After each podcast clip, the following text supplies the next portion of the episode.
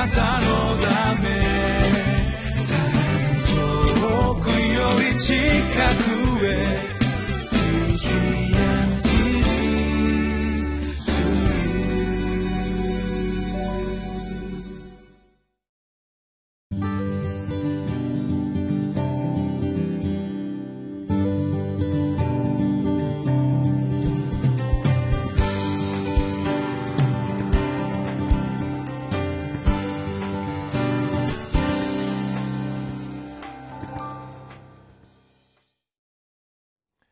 皆さんこんにちは。CGNTV のリビングライフの時間です、えー、今日はひばりが丘バイブルチャーチの牧師をしております。私野田勝利が皆様と一緒に、えー、御言葉を味わうこの時間をリードさせていただきます、えー、先日6月の13日から14日のことですけれども、えー、東京で日韓ラブソナタ、えー、宣教フォーラムという集まりが持たれまして私もその集まりに参加をしてまいりました。その時に韓国のオンヌリ教会の主幹牧師であられますイ・ジェフン先生がこれからのポストモダン時代において人々はクリスチャンに何を求めているのか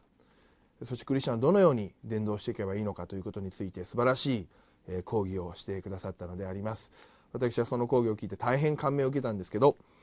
そこで一番最初に語ってくださったポイントが人々は福音を見せてほしいと願っている。単にクリスチャンの人たちから教理についての説明を聞きたいのではない。クリスチャンの人たちの人生の中に本当に福音の力が表されているのか。それを実際に聞きたいしまた実際に見たいと思っている、そのように、お話をされて本当にそうだなというふうに、思ったわけであります。無理に、説得しようとしても現代人はなかなか心を開いてくれない。もう言わなくても何か自然と私たちの生活の中に神様の力が表されているか。それが大事なんだというお話でありました、えー、今日皆さんと一緒に吉脇の2章の1節から14節をお読みしていきたいと思いますがタイトルは「信仰が人生に現れてこそ神の栄光が見えます」というそのようなメッセージであります。私たちの人生の中にどのように信仰が現れていくのかそのことについてご一緒に考えてまいりたいと思います。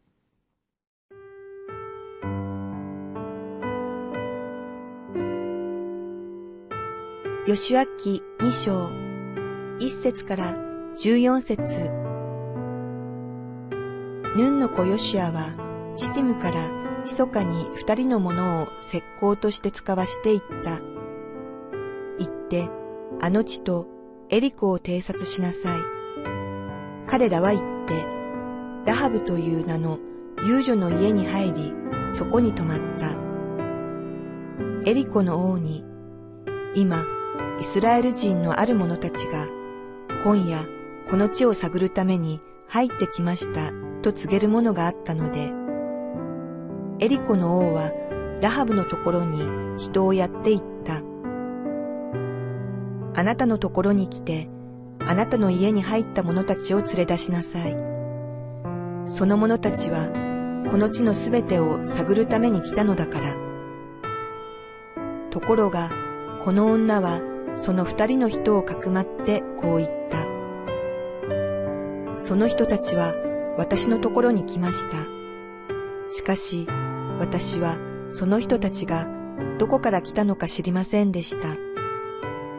その人たちは暗くなって門が閉じられる頃出て行きました。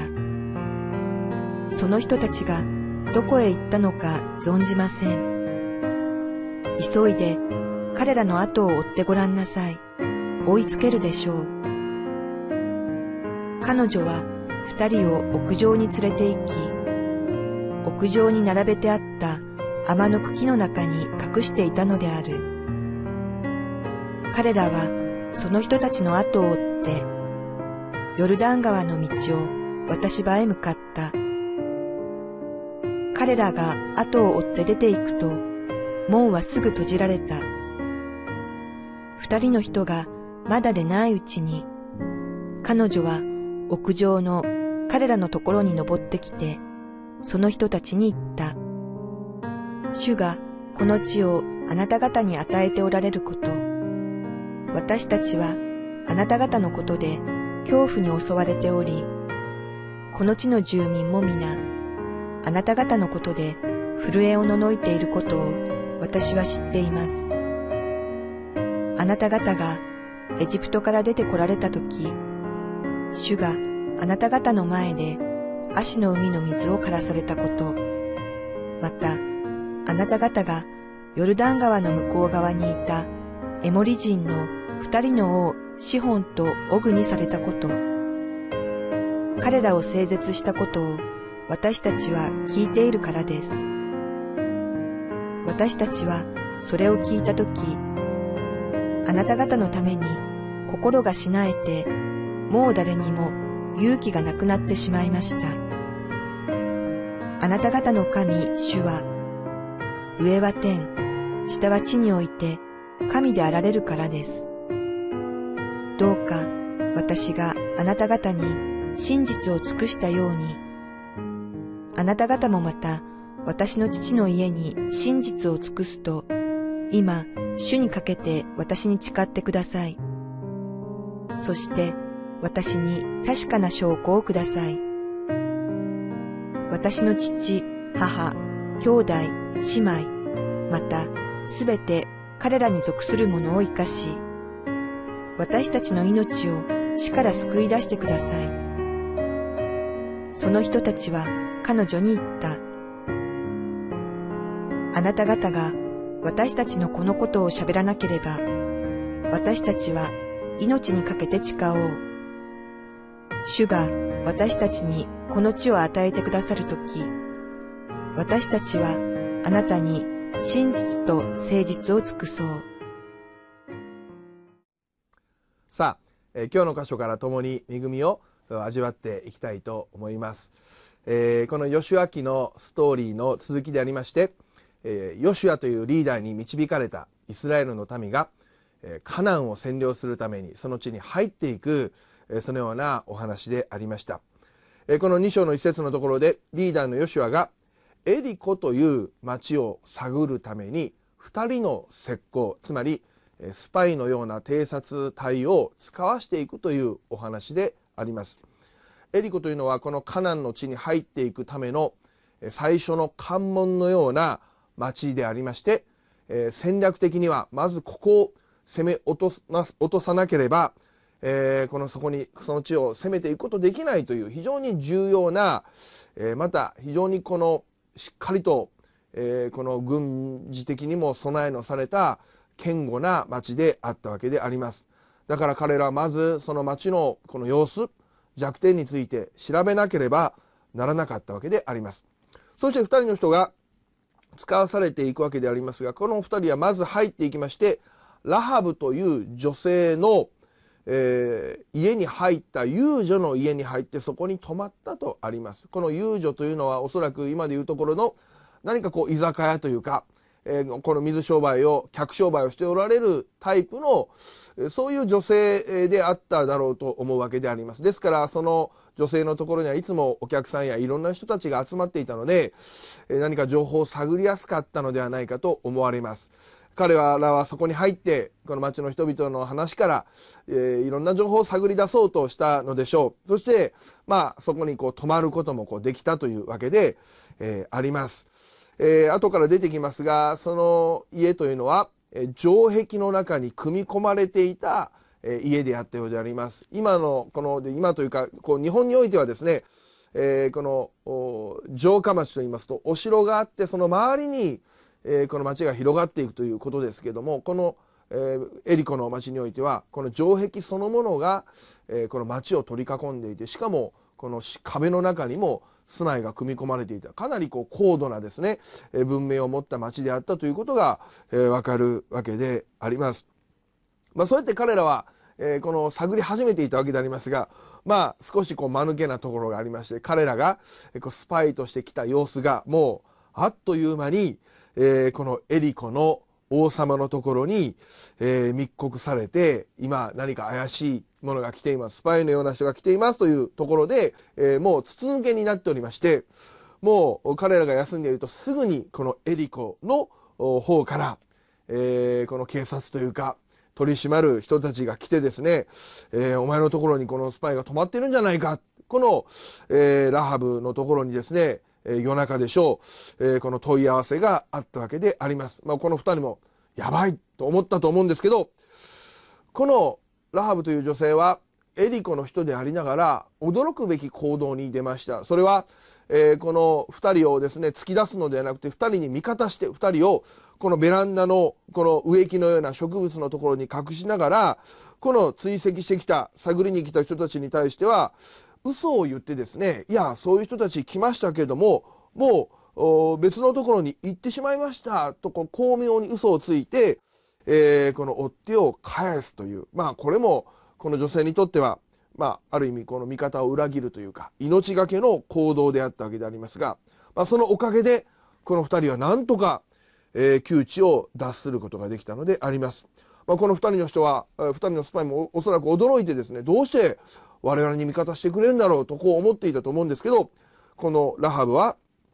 えー、その自分の、えー、この心境について2人に語りました。なぜこれほど好意を示すのかそれはこの9節10節のところから書かれてありますけど一言で言うならばもう彼女はこれまでにいろんな噂を聞いてイスラエルの民のうちに神様の宮座が現れているということを聞きまた実際に見てもう言ってみればこのイスラエルの神を信じていたような心の状態だったわけであります彼女は彼女で自分の宗教というものを持っていたかもしれませんがでも実際その噂を聞いて人々から話を聞く中でああこれはすごい。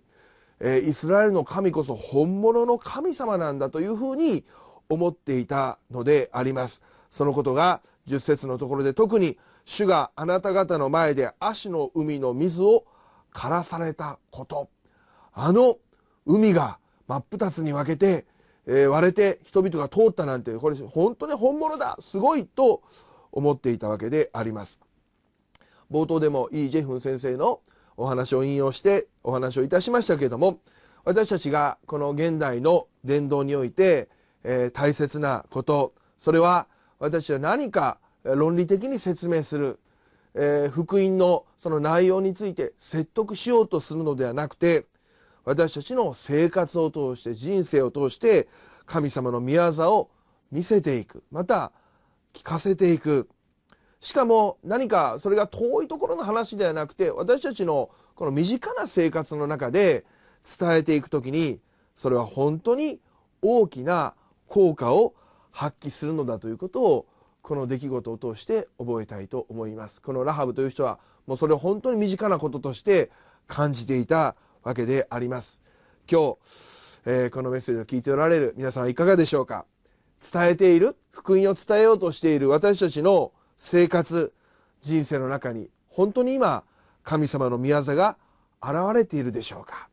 私たちは何か人を説得しようとする前に原点に立ち返ってそうだ私の人生の中に神様の力が表されることこそ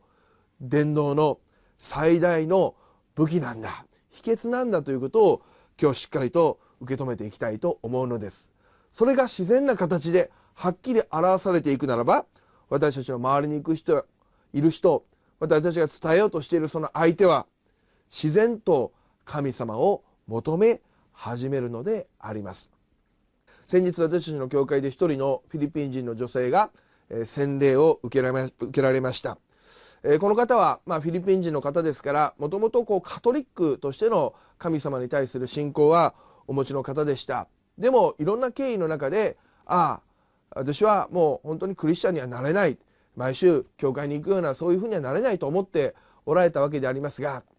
でもいろいろな経緯の中で私の教会のメンバーに誘われて、えこのひばりが丘バイブルチャーチに、え通うようになり始められたのであります。そうやって通い始めあ教会っていいな毎週礼拝に来るっていいなと思い始めた時に、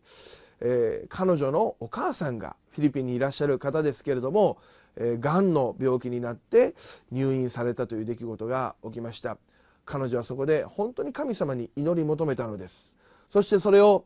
この教会でシェアしてどうぞ皆さんお祈りしてくださいと打ち明けてみんなで祈ったわけであります。でその時に神様は力強く働いてくださってそのお母さんのがんが癒されたのであります。それを聞いた時に彼女は体験したのです。あなんて神様って素晴らしいんだ。またクリスチャンの人たちが真剣に祈る祈りには力がある。その体験を通して彼女はすぐにああ私は洗礼を受けよう、えー、本当に生まれ変わってクリスチャンとして生きていこうそのように導かれて洗礼を受けられたのであります今日私たちは私たちの信仰が人生の中に表されるということについてもう一度神様に熱い思いを持って近づいていきたいと思います。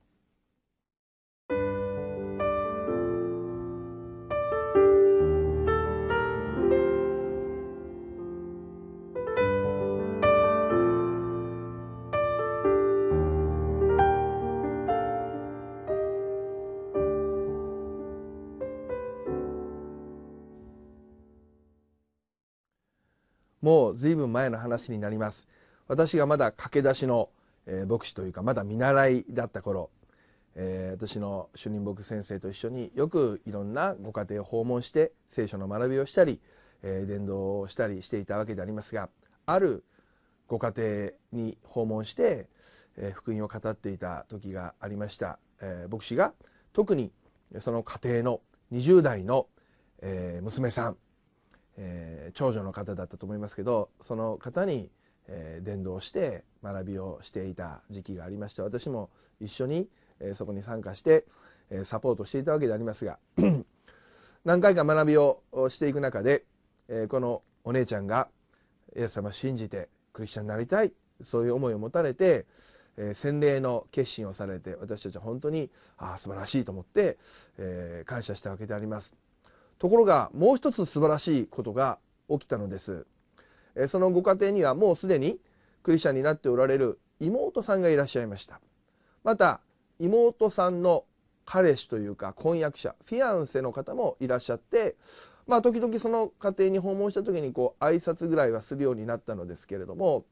そのお姉さんが洗礼を受けると決心された時に同時に妹さんのフィアンセも僕も洗礼を受けたいですクリスチャンになりたいですと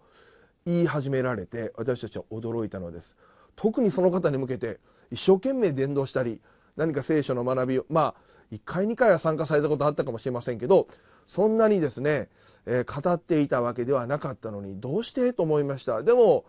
えー、受けたいとおっしゃるのでまたこの学びをしてですね、えー、同時にその妹さんのフィアンセも洗礼を受けられることになって私こう二重の喜びというか、まあ、本当に神様の宮さんに感謝をしたわけであります。で後でお聞きしましたどうしてあんなにスムーズにというか、えー、もう私あんまりそんなに熱心に誘ってなかったのにクリスチャンになりたいと思ったんですかというと実はそこにすごいストーリーがあったのです。そのご家庭では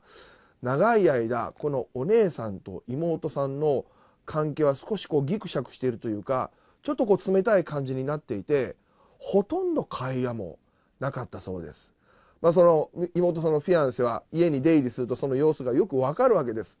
ところが私たちがそのご家庭を訪問してお姉さんが聖書を学び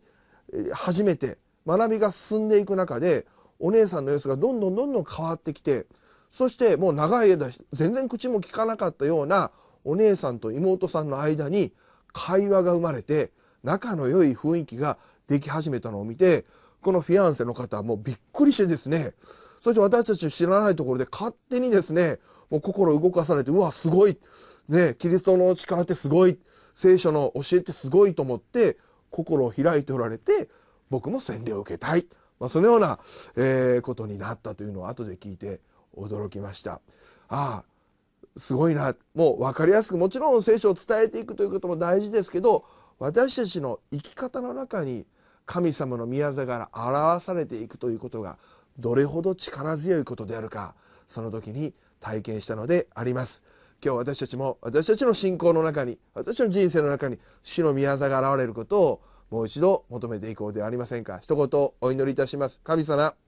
私もちろん分かりやすく福音を伝えていくそのことについても心を砕いておりますがでも何より私たちの人生の中に生き方そのものにもっともっと神様の御業が表されていきますように。それをそして本当に周りの人たちに見ていただく聞いていただくことができるように私たちを用い私たちを祝福してください。主イエス・キリストの皆によってお祈りをいたします。アーメン。